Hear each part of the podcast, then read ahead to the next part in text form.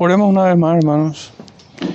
Padre Santo, en esta mañana queremos rogarte, Señor, tu especial favor en este tiempo, para que tu palabra sea predicada con verdad, Señor, en el espíritu en el que fue inspirado por tu Santo Espíritu al profeta. Te rogamos también que sea aplicada estas verdades a nuestros corazones y nos dé, Señor, la fuerza, todo lo necesario, Padre, para poder aplicarnos a nuestras vidas también y poder peregrinar, Señor, conforme a tu revelación en esta vida. Padre, te rogamos que bendigas a tu iglesia en este tiempo, por medio de tu palabra predicada, en el nombre de nuestro Salvador Jesucristo. Amén. Hermanos, yo les voy a pedir que se pongan de pie una vez más para, reverenciar así su palabra. Hoy vamos a estar avanzando sobre los versículos 11 al 17, cerrando el capítulo 1 del profeta Jonás.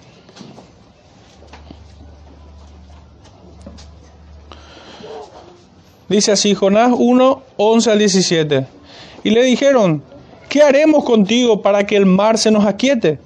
Porque el mar se iba embraveciendo más y más. Él les respondió, tomadme y echadme al mar, y el mar se os aquietará porque yo sé que por mi causa ha venido esta gran tempestad sobre vosotros. Y aquellos hombres trabajaron para hacer volver la nave a tierra, mas no pudieron porque el mar se iba embraveciendo más y más contra ellos. Entonces clamaron a Jehová y dijeron, te rogamos ahora, Jehová, que no perezcamos nosotros por la vida de este hombre, ni ponga sobre nosotros la sangre inocente, porque tú, Jehová, has hecho como has querido. Y tomaron a Jonás y lo echaron al mar, y el mar se aquietó de su furor. Y temieron aquellos hombres a Jehová con gran temor y ofrecieron sacrificio a Jehová e hicieron votos. Pero Jehová tenía preparado un gran pez que tragase a Jonás. Y estuvo Jonás en el vientre del pez tres días y tres noches. Pueden sentarse, hermano. El Señor bendiga su palabra en medio nuestro.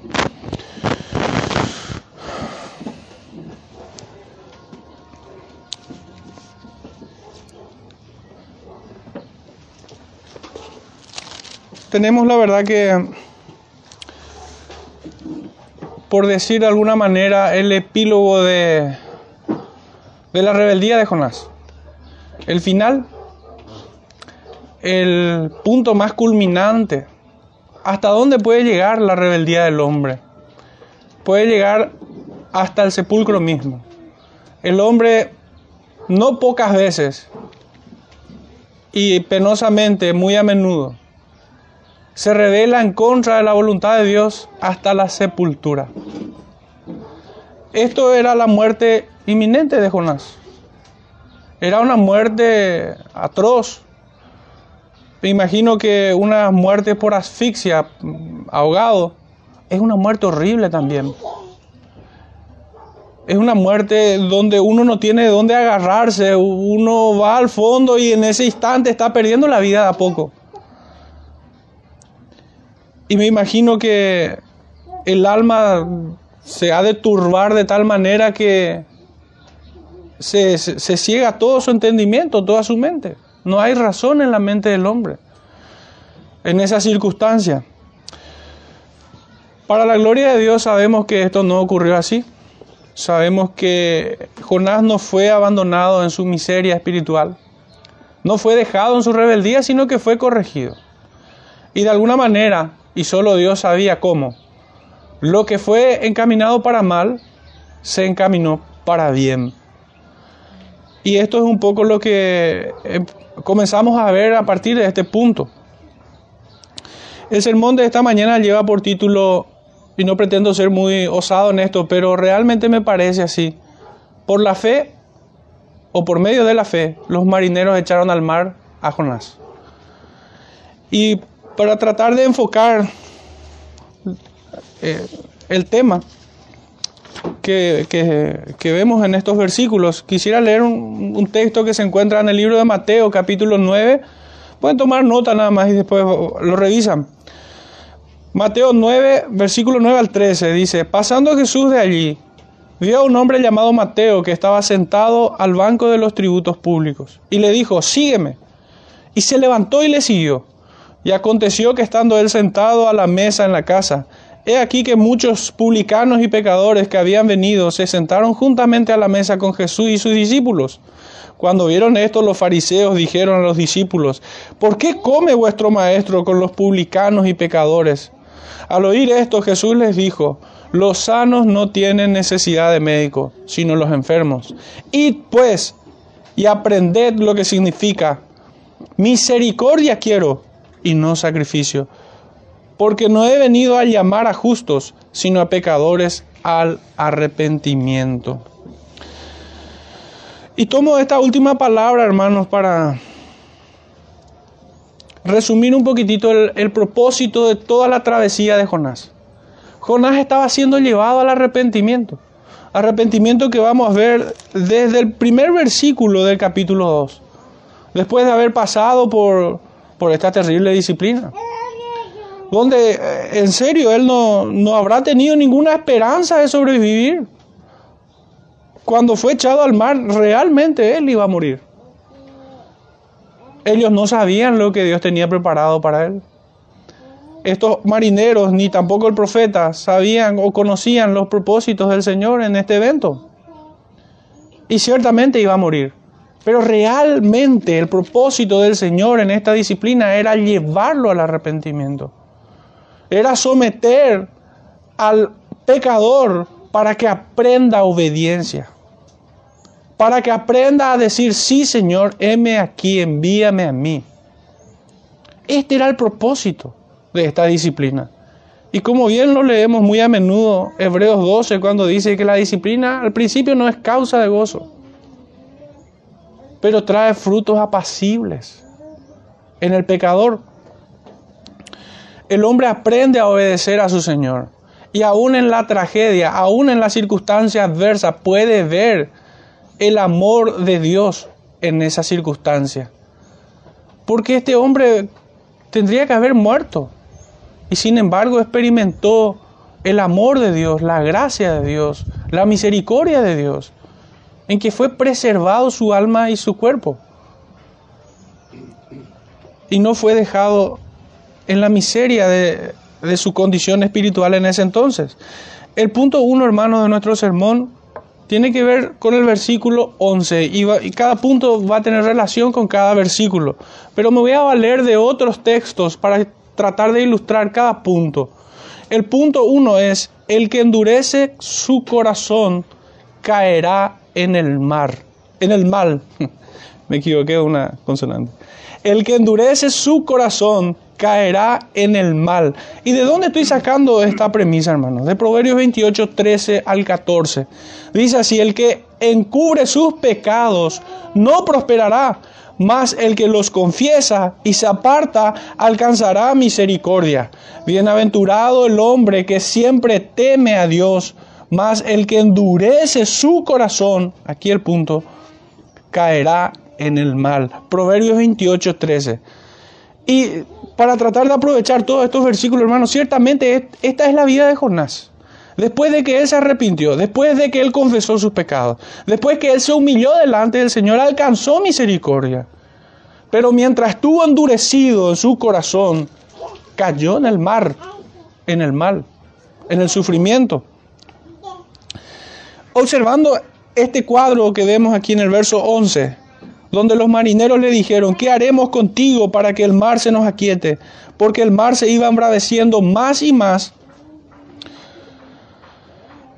Tenemos que usar este proverbio 28, 13 y 14 que hemos leído como una lente de aumento para poder entender realmente lo que estaba ocurriendo. ¿Y por qué? Porque de otro modo, de lo contrario, podemos pasar por alto la maldad del corazón del hombre y el sublime amor del Dios Trino toda esta historia acerca de Jonás pudiera representar con mucha fidelidad al cristianismo actual. Que habiendo sido bendecido con la bendita palabra del Señor, se embarca en su rebeldía. Se embarca en su rebeldía rumbo a la destrucción. Hasta acá, así hubiera sido el final, si no fuera por la misericordia y la gracia del Señor. No hemos visto otras cosas que a un hombre rebelde y terco, por un lado, y al Dios santo soportándolo por amor de su nombre. Por amor llamó a Jonás, por amor le comisionó, por amor escogió a toda una ciudad para salvación y finalmente por amor lo corrige al profeta. Todo es por amor aquí, por amor de su nombre, para su propia gloria. Y el profeta, estos marineros y la ciudad de Nínive son objetos de su amor. Aquellos a quienes el Señor atrae hacia sí se benefician de, de este don tan hermoso que es el amor de Dios. Es un amor correctivo, es un amor bondadoso, es un amor santificante, es un amor salvífico.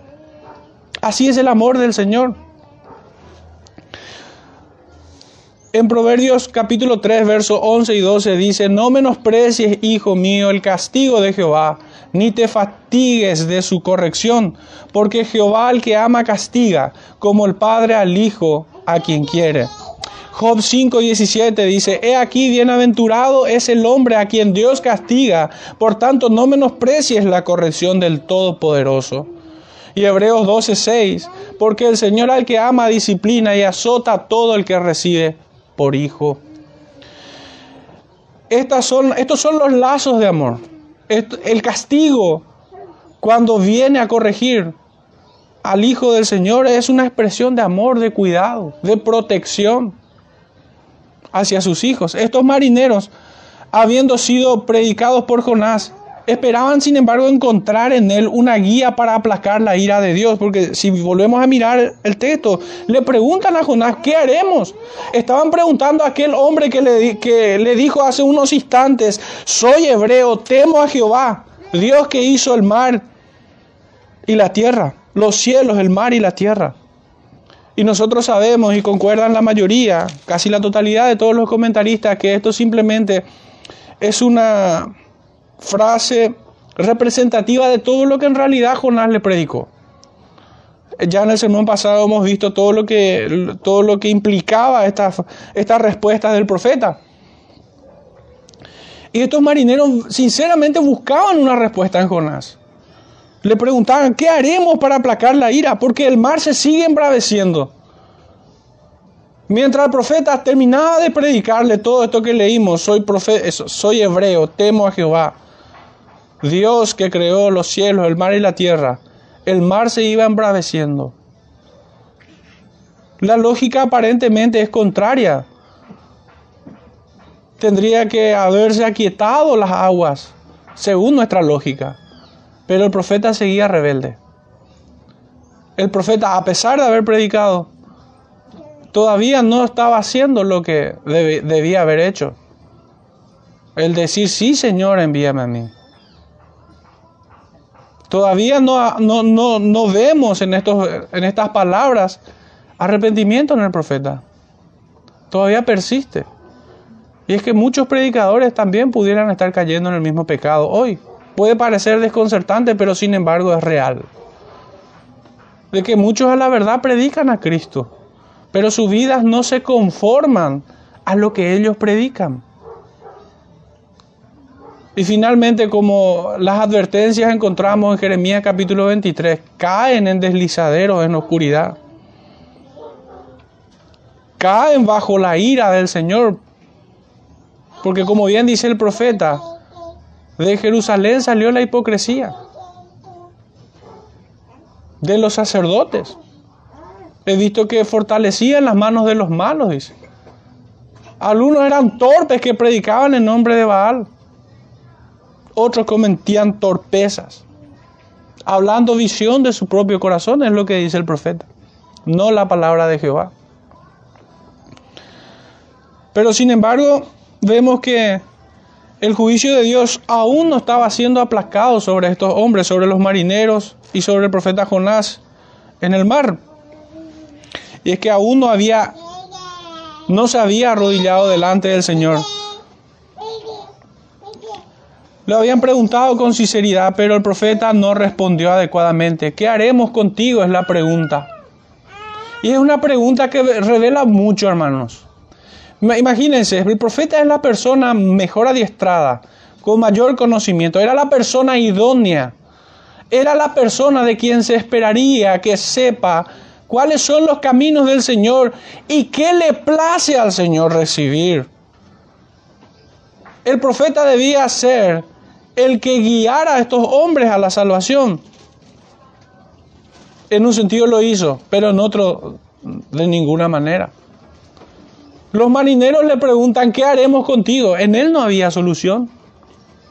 Él no movía un músculo para arrepentirse y retractarse de su rebeldía. ¿Qué haremos contigo? Significa, no contamos contigo, entonces nosotros tenemos que hacer algo. Veo al profeta obstinado y terco aún en su posición. Claramente entendieron que Dios no toma por inocente al culpable, que no hay una buena obra que pudiera aplacar la ira de Dios. Si el pecador, aún el creyente, si el, si el creyente no se arrepiente de su pecado, si su vida no es un arrepentimiento constante, como lo dicen los antiguos, que el arrepentimiento no es un momento en tu vida, es un estilo de vida. El juicio ciertamente caerá porque el Señor se cobrará la retribución de todo pecado. Es lo que encontramos en Hebreos 2 también.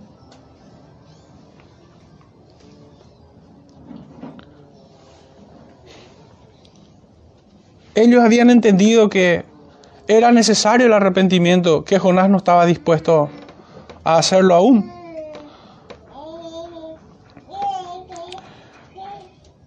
Jonás perseveraba en su necedad.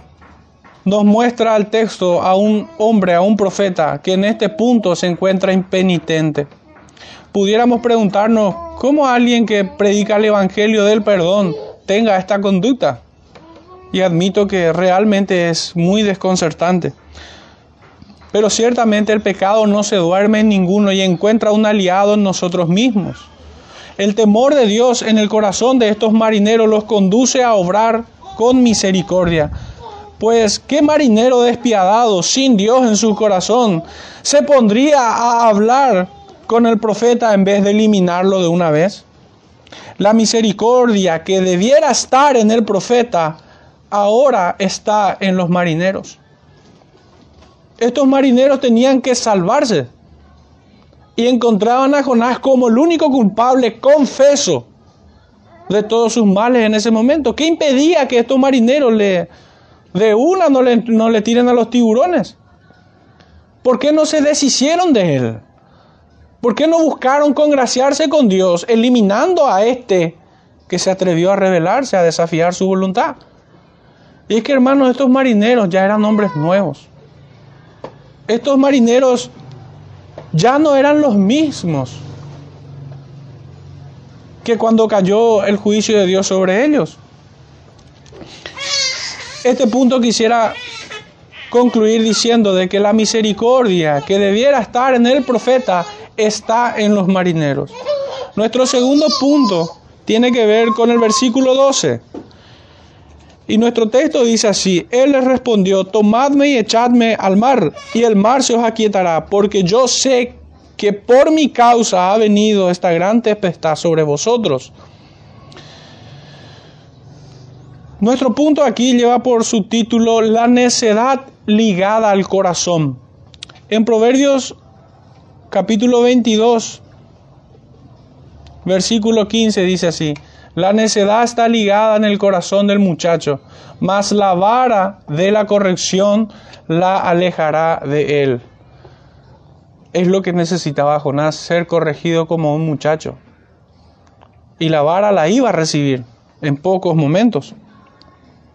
Este versículo es donde uno esperaría encontrar en los labios del profeta palabras de oración y de súplica.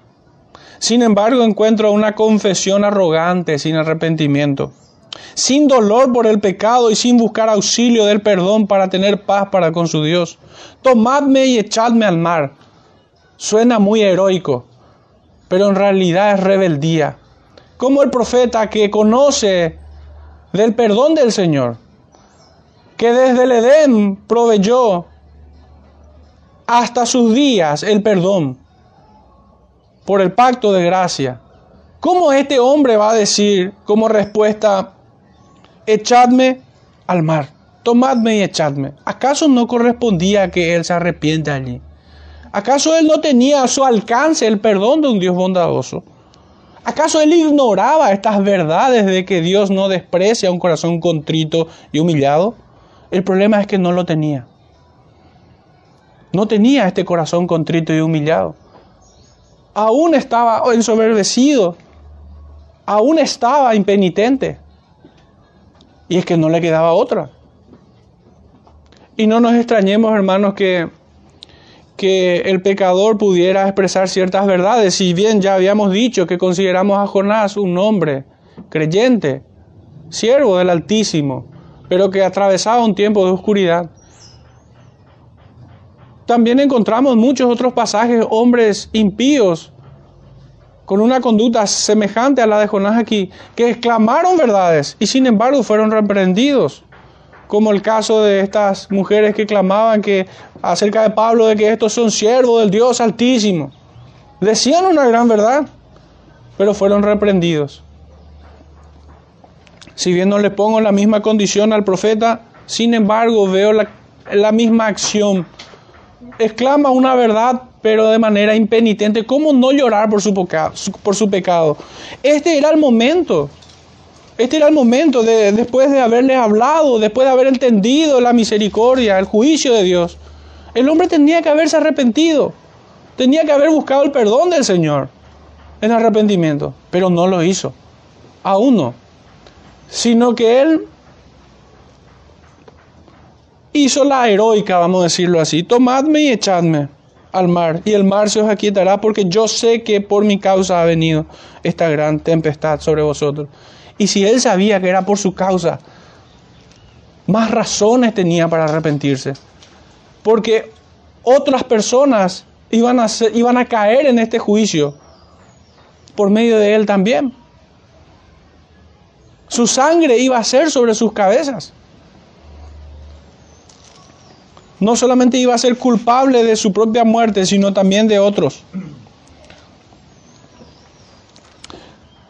¿Acaso son entonces las palabras de un hombre sabio que se aparta de su pecado? No. La necedad aún estaba ligada al corazón del profeta. En mi comprensión, queridos hermanos, aunque Jonás justifica su consejo homicida con aplacar la ira de Dios, tomadme y echarme al mar. Sin embargo, encuentro aún en sus palabras rebeldía al Dios que lo comisionó a una tarea gloriosa y llena de gracia. Y desprecia esto. Estando muerto no iba a cumplir ya la orden del Señor. Estando muerto él iba a escapar de lo que le fue mandado. El Señor no lo permitió encuentro en sus palabras su mayor esfuerzo por no cumplir la voluntad revelada de Dios. Aquí veo, aquí veo a aquel Pedro que dijera, en ninguna manera te acontezca esto. Mateo 16, 22. Sabemos que fue reprendido Pedro. Aquí encuentro a, este Pedro. Y no aquel Pedro que lloró amargamente por su pecado en Mateo 26, 75 por medio del apóstol nosotros podemos, a modo de, lente de aumento, también mirar esta actitud del profeta. Pedro en un momento peca diciéndole al Señor que nunca te acontezca esto, oponiéndose al designio de Dios, que el justo iba a ser por los injustos, que el santo iba a ser por los pecadores, que era necesario que el cordero sea inmolado que el Cristo sea crucificado.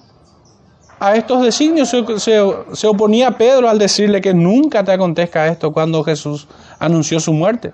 Parecen palabras lindas, pero sin embargo eran contrarias a la voluntad del Señor. Pero en otro momento, cuando Pedro, después de haber pecado aún más terriblemente, se acuerda de las palabras del Señor y llora amargamente por su pecado. Llora amargamente. Esto no es lo que veo en este versículo 12, cuando el profeta dice, tomadme y echadme al mar, y el mar se os aquietará. Acá yo no veo a un hombre pobre de espíritu, que se allana a la voluntad del Señor y se arrepiente en sus pecados. Acá yo veo a un hombre soberbio que intenta por sus propios medios resolver el asunto. Pues él sabía que Dios ya le había mandado a hacer una cosa. Y él quería escapar con esto. Realmente Jonás estaba desprovisto de entendimiento en este punto. ¿Quién pudiera pensar que el Dios que perdona desde el Génesis querría escuchar semejantes palabras? Y ciertamente no se tardará en hacerlo entender al profeta.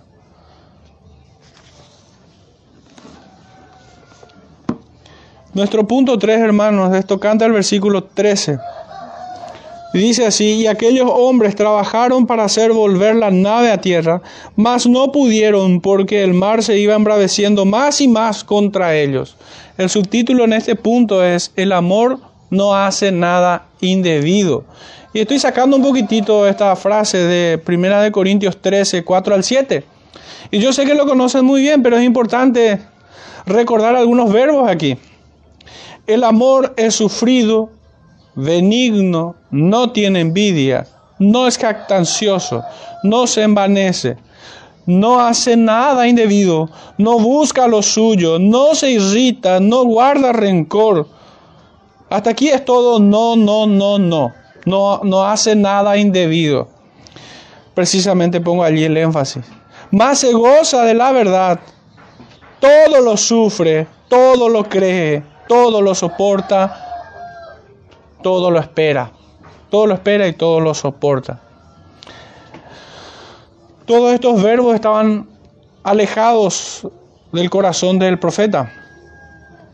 Esta es la manifestación más clara y contundente de la obra de Dios en los, otros hombres. Estos marineros verdaderamente, en ellos podemos encontrar que ellos lo estaban soportando todo que ellos estaban sufriendo con el profeta. Ellos ya no querían hacer nada indebido, pues Dios le había cambiado. Ellos trataban de reconvenir al profeta, pero este no, no claudicaba en su necedad. En Romanos 8:15 dice, pues no habéis recibido el espíritu de esclavitud para estar otra vez en temor, sino que habéis recibido el espíritu de, la, de adopción por la cual, por lo cual, ah no, me, adelanté, perdón, me equivoqué, leí una concordancia adelantada. Estos hombres tenían razones para estar irritados, albergando rencor en sus corazones. Simplemente no les importaría la vida de este hombre. Su razonamiento se escucharía algo así. Si su Dios envía este juicio por su rebeldía, pues que se lo trague el mar, el mar y que se joda. Pero esta no fue la forma en que estos marineros pensaron, sino que en la actitud de estos marineros, de haberlos escuchado atentamente la predicación, sus corazones fueron inundados del temor de Jehová. Trataron de reconvenirle a él en el versículo 11 y en este versículo 12, escucharon lo que era impensado. En el verso 13, estos hombres trabajaban para hacer volver la nave a tierra. ¿Cuánto amor hay aquí? Ellos no siguieron el consejo del profeta. El profeta le dijo, tómenme y échenme al mar. Y todo esto se, se aplacará. Pero ellos no, no hicieron lo que él les dijo sino que le mostraron el amor de un verdadero cristiano, que procuraron por salvarle. Y en este esfuerzo que ellos hacían, el profeta seguía despreciando estas manifestaciones del Espíritu de Cristo que estaban en estos hombres. Estos hombres le amaban sinceramente, no querían su muerte, no procuraron su muerte, buscaron salvarle. Y mientras Jonás no hacía nada para que esto cambie, ellos procuraban estaban desorientados ciertamente. Y es por ello que en, los versículos siguientes buscan al Señor, buscan consejo y dirección de parte de Él. Pero sus esfuerzos fueron en vano. Los designios de, Dios se, se han de cumplir. Estamos ante hombres convertidos, nacidos de nuevo, en cuyos corazones fue puesto el temor de Jehová, aplicado la justicia de Cristo por medio de la fe. No solo no procuraron la muerte del profeta, sino que querían salvarlo de tan horrible final. Aunque se esforzaron, Jonás ni se inmutó viendo el amor de estos hombres. Podrían haberle tirado al mar y sin embargo no lo hicieron. Buscaron preservar su vida a pesar de él. Y más de uno se encontrará en esto que, en esto que digo un poco identificado. ¿Cuántas personas nos han predicado cuando nosotros estábamos determinados a irnos a destrucción. ¿O a cuántos de ustedes hoy les tocaría estar predicando a gente que obstinadamente quiere estrellarse ante la muerte, ante la desgracia? Y nosotros insistimos y procuramos por estas personas para que vengan a la fe, vengan al Señor y escapen de esa destrucción, del juicio del Señor. Hermanos, aquí si tuviera que haber un héroe es Dios mismo, que en su amor instrumentó a hombres pecadores para salvar a su siervo. El héroe no es el profeta. El héroe aquí no es, tampoco son los marineros. Esto que ellos están haciendo no les nace de su corazón corrompido. Ellos son gobernados en este momento por el Espíritu de Cristo. Sus frutos lo evidencian, los manifiesta claramente.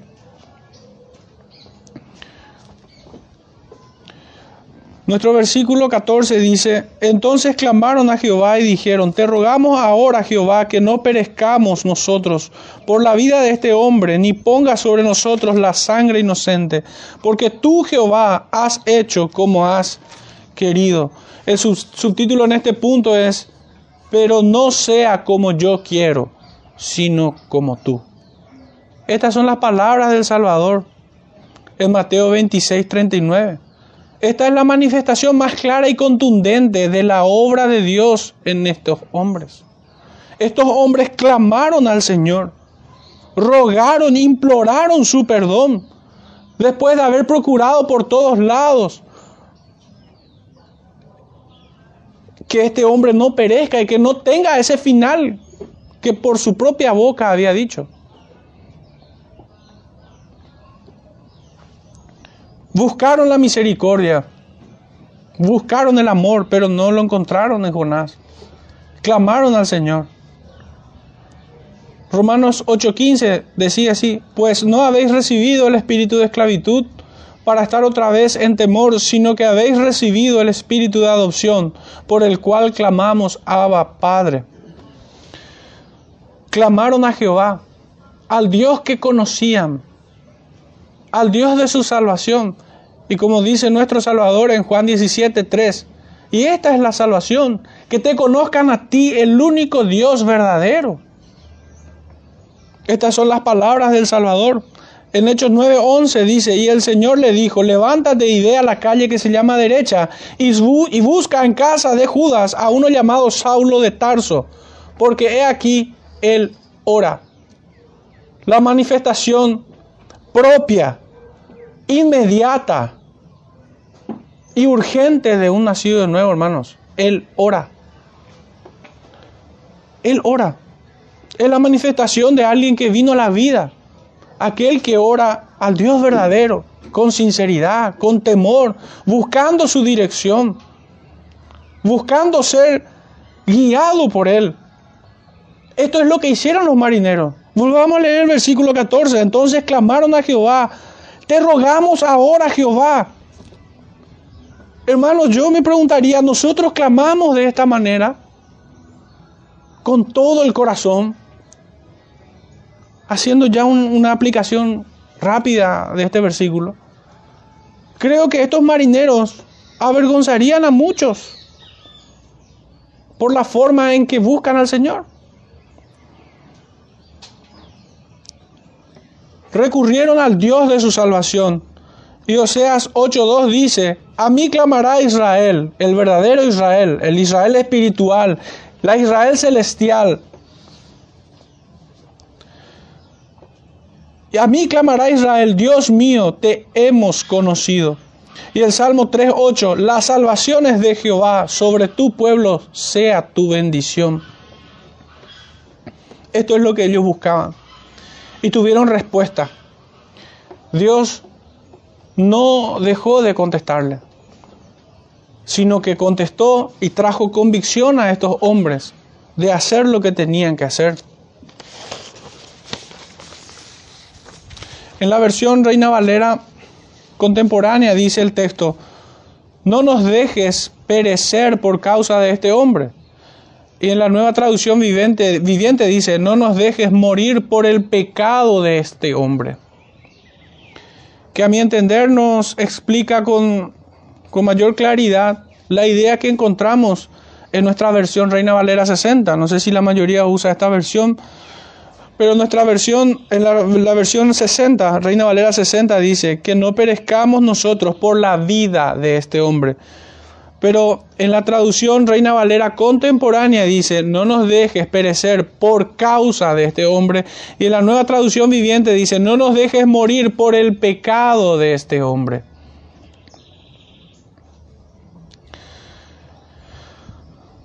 Cuando dice que no perezcamos nosotros por la vida de este hombre, debemos entender entonces que, no, que, que la culpa de este hombre no se nos cargue a nosotros que los pecados de, este, de este hombre no se nos cobren a nosotros. Después de haberlo reconvenido, no solamente de palabras, sino que también con hechos. Los marineros terminaron predicándole a Jonás, preguntándole, ¿qué haremos contigo para aplacar la ira del Señor? Y no solamente con palabras, sino también con hechos, procurando gobernar el barco, procurando llegar a la orilla, mostrándole que no querían tirarle a él al mar, no querían asesinarle. Guardaron su vida hasta donde pudieron. Cuando leemos, ni ponga sobre nosotros la sangre inocente, no se trata de que ellos pretendan desobedecer la voluntad del Señor en ese momento sino de no ser culpados de procurar la muerte del profeta, pues es la voluntad de Dios que los lleva a hacer esto que vemos en el versículo siguiente. En el verso siguiente dice, y tomaron a Jonás y lo echaron al mar, y el mar se aquietó de su furor. Qué terrible escenario y son creyentes los que hicieron esto. ¿Qué pudiera enseñarnos esto? Son textos difíciles que muchas veces es incómodo entrar a meditar. Yo honestamente creo que muy pocos meditarían sobre este texto. Muchas veces el creyente quiere jugar a ser más bueno que Dios, teniendo que dar pasos firmes renunciando, sufriendo pérdida. Pero la voluntad de Dios es perfecta, hermanos. La voluntad de Dios es buena, agradable, pura, que convierte el alma. No hay mejor designio que los de Dios. Ningún pensamiento del hombre puede compararse, aunque para nosotros muchas veces parezca locura. Díganme si no suena locura al oído del mundo que te diga, que, tu fe te diga, si amas más a padre o madre, no eres digno de mí. Si amas más a hijo, esposa, lo que fuere, no eres digno de mí. Díganme si eso no suena como locura para el que está en muerte espiritual. Es locura. Díganme si no es locura que hoy estemos nosotros insistiendo de que la iglesia se debe congregar. Cuando hay una, entre comillas, amenaza de muerte inminente para el 0,01% de la población. Suena a locura. Muchos quienes aún duermen en sus delitos y pecados dirían que es propio de alguien que es falto de amor el obedecer a Dios antes que a los hombres. Y es que en muchas ocasiones, hermanos, esto es así. Es tropezadero para el judío, es locura para el gentil, pero para el creyente es poder de Dios. Acá ellos tenían que tomar una decisión de hombres cabales, creyentes maduros.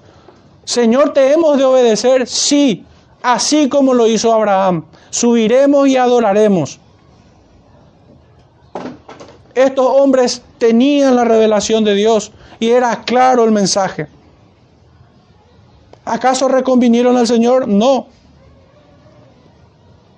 Yo creo que en temor ni siquiera pudieron emitir palabras, sino que simplemente levantarse de sus rodillas en donde estaban orando y hacer lo que les fue mandado. El obedecer es mejor que un sacrificio. El profeta Samuel lo, tenía bien claro. Él le había dicho a, a Saúl, el primer rey de Israel, ¿se complace Jehová tanto en los holocaustos y víctimas como en que se obedezca a las palabras de Jehová? Ciertamente el obedecer es mejor que los sacrificios y el prestar atención que la grosura de los carneros. ¿Por qué esto no aplicó el profeta Jonás? ¿Por qué sencillamente en ese momento no se arrepintió y le, dijera al Señor, sí Señor, obedeceré? ¿Por qué él quería inmolarse y sacrificarse? ¿No es mejor obedecer? ¿No era mejor decir, Señor, estoy arrepentido de mi pecado, que decirle a los marineros, échenme al mar? Yo creo que es más propio de un corazón regenerado decir, sí, Señor, he pecado contra ti y contra el cielo. Perdóname por mis pecados. Envíame a mí. Y después del amén, enderezar sus rodillas para ir por el camino que el Señor le había marcado. Los marineros, conociendo la voluntad revelada de Dios, lo pusieron por obra sin retraso. Ya no hubo diálogo con el profeta. No, ellos no le dijeron, sí, Jonás tenía razón. No. Ellos no oyeron la voz de Dios como para olvidarlas al rato. Esta obediencia no respondió a las palabras del profeta, sino a la respuesta a sus oraciones. Si así lo determinó el Señor, así lo harán sus amigos. Y utilizo esta palabra, hermano, amigos, porque el mismo Señor en, el capítulo 14 del Evangelio de Juan, versículo 15. Juan 14, 15 dice, si me amáis, guardad mi mandamiento. Pero un capítulo siguiente, versículo 14, dice, vosotros sois mis amigos si hacéis lo que yo os mando. Es lo que hizo Abraham, su amigo. Es lo que hicieron estos marineros. Obedecieron a la voz de Dios, no a la voz del profeta. hicieron caso de lo que se les había mandado. Muchas desobediencias se promueven bajo premisas que intentan o pretenden ser más buenos que Dios, burlando sus juicios o reteniendo la disciplina y la corrección. Hermanos, si nuestros hijos fallan, yerran o pecan y nosotros retenemos, no estamos siendo como estos marineros. Nosotros no podemos retener la disciplina del Señor. Si el Señor manda, así ha de hacerse. Lo mismo esto aplica a nuestra vida de iglesia. Si hay un hermano que no está caminando como debiera caminar, debe ser disciplinado. Y yo pecaría en contra de Dios y en contra de él, hermano, si no le disciplinara. Yo tengo que obrar como estos marineros porque este es el Espíritu de Cristo que está en ellos, no porque sean ellos. No se enfoquen en, los hombres, No se enfoquen en el profeta, no se enfoquen en los marineros, enfóquense en el Espíritu de Cristo que mora en el creyente. Nuestro último versículo dice, no, me, adelanto, el, el, versículo 16 dice, y temieron aquellos hombres a Jehová con gran temor y ofrecieron sacrificio a Jehová e hicieron votos. Nuestro subtítulo es, el temor de Jehová es limpio. Parafraseando lo que podemos leer en el Salmo 19. Es un salmo hermoso, la verdad.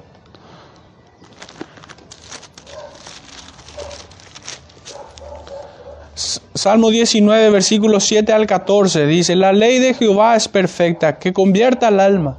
El testimonio de Jehová es fiel, que hace sabio al sencillo. El ilustrado era el profeta, los marineros eran hombres sencillos. Los mandamientos de Jehová son rectos, que alegra el corazón. El precepto de Jehová es puro, que alumbra los ojos.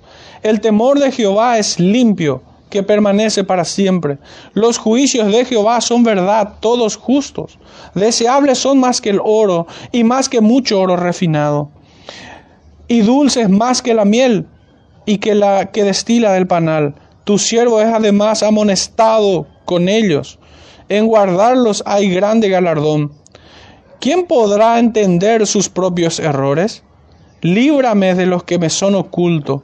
Preserva también a tu siervo de las soberbias, que no se enseñoreen de mí. Entonces seré íntegro y estaré limpio de gran rebelión. Sean gratos los dichos de mi boca y la meditación de mi corazón delante de ti. Oh Jehová, roca mía y redentor mío. Estas palabras escucharíamos antes en estos marineros que en Jonás en este momento, en este instante.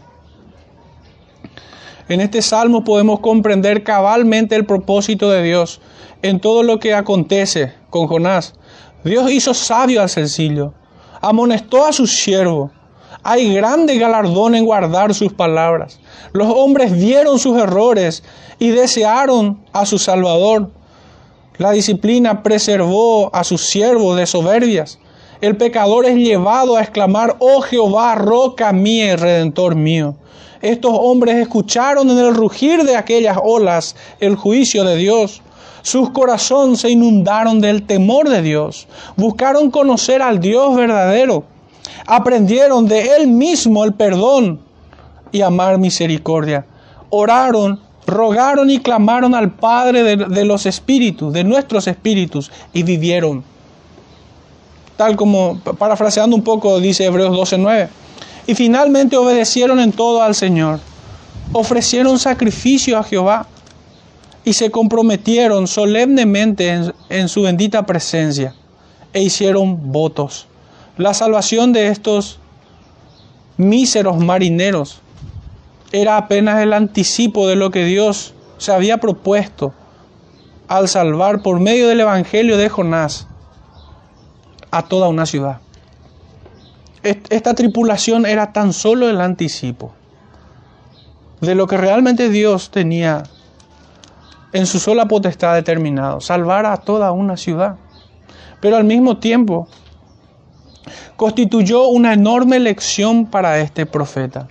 Hermanos, ellos experimentaron más frutos del Espíritu que el mismo profeta en este cuadro. Insisto sobre este punto. Insisto sobre este punto. No es un hecho menor. Quisiera leer el comentario de estos versículos de, Martín Lutero. Dice, cuán pura, temerosa de Dios y cristiana es ahora la conciencia de estas personas la misma gente que antes no dudaba en cometer un asesinato y que era totalmente indiferente para obedecer a Dios, ahora viene a hacer sacrificios a Dios y a hacer votos. Los diferentes dioses a quienes habían llamado antes son olvidados. Hasta allí es fin de la cita de Lutero.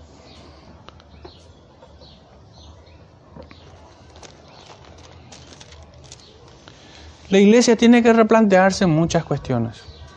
Cada creyente debe replantearse su fe. No se trata de, de creer simplemente. de oír simplemente su palabra. Se trata de obedecer a pesar de que hayan sacrificios, a pesar de que sean decisiones duras, a pesar de que el mundo te diga todo lo contrario. Si el Señor te dice por medio de su palabra lo que tenés que hacer, no te tardes en hacerlo. No te tardes. Obedece al Señor. Es mejor obediencia. Y, estar y ser atentos de oídos a sus palabras.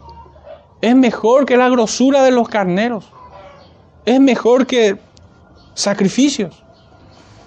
Y nuestro último versículo, hermanos, dice, pero Jehová tenía preparado un gran pez que tragase a Jonás. Y estuvo Jonás en el vientre del pez tres días y tres noches. El subtítulo en este punto es, pero Dios lo encaminó para bien. Parafraseando un poco lo que leemos en Génesis 50, 20, donde dice, vosotros pensasteis mal contra mí, mas Dios lo encaminó a bien para hacer lo que vemos hoy para mantener en vida a mucho pueblo. Pareciera ser que estamos leyendo acerca de Nínive, de Jonás y Nínive. El Señor preservó la vida de este profeta a pesar de que él pensó mal para con Dios. Se rebeló ante su llamado. El Señor lo encaminó para bien. En su misericordia lo preservó para ver lo que vemos en este libro de Jonás, la salvación de mucho pueblo.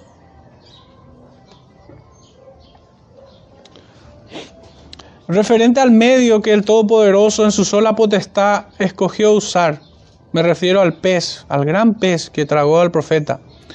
Es bueno reconocer que Él, Dios, obra con la naturaleza, por encima de ella y aún en contra de ella. Él hace lo que quiere cuando quiere y como quiere. Él obra con, por encima y en contra de la naturaleza. Si a Él le place que el hacha flote en el agua, pues lo hace. Si a Él le place destruir al ejército de Faraón, dividiendo las aguas del mar, pues lo hace. Hermanos, pero no sé por qué a muchos le parece eh, un evento tan extraordinario al punto que en una oscuridad mental, en una mente trasnochada, empiezan a dudar de esto y creen que es una fábula, creen que es ficción, no creen que el pez tragó al profeta. Que incluso algunos comentaristas, como leíamos en el primer sermón introductorio de, acerca de esto, que esto le resta valor histórico al libro. Es una torpeza tal cosa.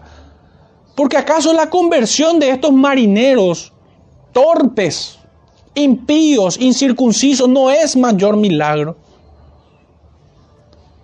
¿No es acaso más milagroso que el que estaba muerto ahora vive? ¿Cómo, cómo verían a Lázaro? ¿Cómo entienden ese cuadro cuando Lázaro es llamado del sepulcro y sale? ¿Cómo ellos entenderían que aquellos hombres que miraban a la serpiente de bronce no morían por las picaduras de las serpientes ardientes? ¿Por qué parece tan tanta locura al pensar de que Dios usó un pez para tragar al profeta literalmente? Es que no podía ser cualquier evento el que fuese el tipo de la resurrección de Cristo. No pudiera ser un evento cualquiera, corriente, común, pueril. Tiene que ser un evento milagroso como la resurrección de Cristo. Pero no solo la salvación de estos hombres es un hecho milagroso, la salvación de toda una ciudad. Yo me pregunto, ¿cuántas ciudades se han convertido por completo de aquellos que eran enemigos del pueblo de Dios? Aún el rey, la persona más encumbrada en aquella ciudad, se postró ante el Creador. Y no se postró por la elocuencia del predicador. No se postró por la temeridad del predicador, ni porque un ejército le venía encima, un ejército más poderoso. Se arrepintió por el milagro de la salvación. que Dios obró en el corazón de cada uno de esos hombres. Primeramente de los aquellos marineros como anticipo de aquella ciudad que se convertiría a pleno. Al punto que el Señor en el Nuevo Testamento nos dice de que esa ciudad se va a levantar en el juicio contra aquella generación perversa. Debemos hacer entonces una justa dimensión de esto que leemos aquí. Es un hecho milagroso que el pez haya tragado a Jonás, pero es más milagroso que estos hombres se hayan salvado. La salvación de un hombre es un, es un milagro comparable con la creación misma. Dios hizo algo nuevo, nueva criatura. Infundió vida en gente que estaba muerta espiritualmente. no es un hecho menor. Dios también disciplinó en este momento. Le cayó todo el peso de la disciplina al siervo, al profeta. Ciertamente él no iba a escapar de la disciplina del Señor, pues era su hijo. Y Dios castiga al que ama y azota al que tiene por hijo. Y esto es bueno el hijo aprende obediencia de esta manera. Todo hijo reprendido y castigado debe dar gracia a su padre. Penosamente la disciplina hoy en día ha tomado una connotación bastante negativa. vivimos tiempos donde la gente empieza a redefinir los términos y empiezan a cargarle connotaciones negativas con la intención de, que las mentes fuesen oscurecidas y no vieran el amor de Dios cuando disciplina a sus hijos. Y a todo hijo que pudiera escucharme, que está aquí o que me escucha a través de, de la grabación, si tú como hijos crees o no ves el amor de tu padre en la disciplina, aún estás muerto en tus delitos y pecados aún te debo decir, debes de nacer de nuevo. Seas que tengas 5, 10, 15, 20 o 40 años. Si no eres capaz de ver el amor de Dios en la disciplina, aún debes de nacer de nuevo. Hermanos, tenemos que reflexionar acerca de todo esto. Y la vida de Jonás realmente nos muestra el estado de la iglesia en nuestros tiempos. Perdió el rumbo, se embarcó en su rebeldía, en desatender los designios de Dios, las leyes de Dios. Ya no dicen tu ley es como la miel, sino que todo es negociable, todo es acomodable sos un legalista y que por cierto esa también le cargaron de connotaciones negativas esa palabra. Prefiero usar sos un fariseo si querés cumplir la ley de Dios. Pero es al revés. ¿Cómo alguien que quiere cumplir la, la ley de Dios va a ser una persona rebelde? No. El que huye de la ley de Dios, el que pone excusas para obedecer al Señor, ese es el que se comporta como un fariseo.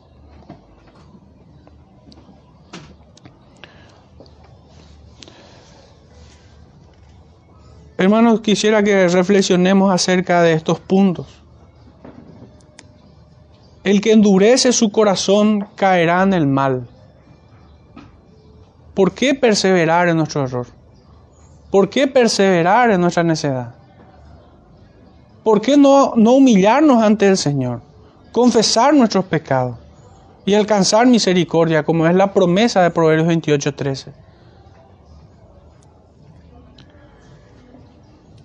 ¿Por qué la necedad va a seguir estando ligada a nuestro corazón? Si solo trae mal, desventura. Nadie, ningún hijo del Señor, necio, prospera. Y estoy hablando en términos espirituales, no estoy hablando en términos económicos.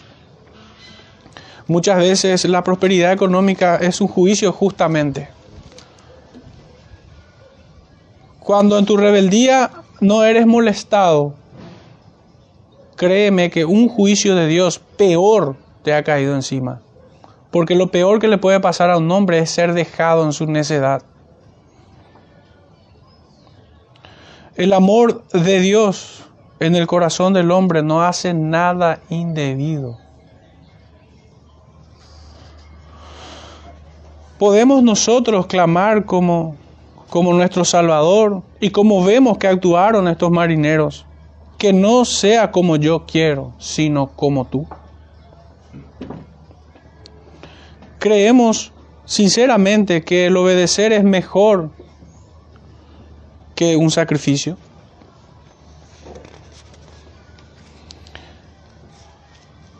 El temor de Jehová es limpio. Y si está en nosotros, debe limpiarnos de nuestro pecado. Debe hacernos huir del pecado y de la tentación. Y por último, todas aquellas cosas que nosotros lo hemos encaminado para mal, será encaminado para bien si somos hijos del Señor. Si no, seremos dejados en nuestra miseria espiritual. Hermanos, recuerdo para cerrar el título de este sermón. Por medio de la fe, los marineros echaron al mar a Jonás. Meditemos en, este cuadro, en el resto de este día y si pudiera ser en, en la semana también. No seamos oidores olvidadizos de lo que el Señor habla en su iglesia. Trabajemos sobre este mensaje en nuestros corazones, del, mensaje del Señor, no precisamente en mis palabras, que muchas veces son torpes, sino en lo que el Señor te comunicó, de lo que el Señor hoy te enseñó. Meditemos en lo que Él nos permite alcanzar en esta mañana como una bendición espiritual. Y replanteémonos nuestras vidas delante del Señor. Oremos hermanos para cerrar este tiempo. Padre Santo, te damos gracias. Gracias, Padre, porque aún hoy es día de salvación. Te rogamos, Señor, que perdones nuestros pecados, que nos limpies de nuestra maldad, que no seamos dejados, Señor, en nuestros pecados. Te rogamos, Padre, que nos corrija, que tu disciplina llegue a tiempo en nosotros y nos encamine, Señor, para bien, a pesar de las muchas veces que tomamos decisiones equivocadas, Padre, te rogamos que sean corregidas en tu amor. Bendice, Padre, a tu pueblo en esta mañana. En el nombre de nuestro Salvador Jesucristo te rogamos esto. Amén.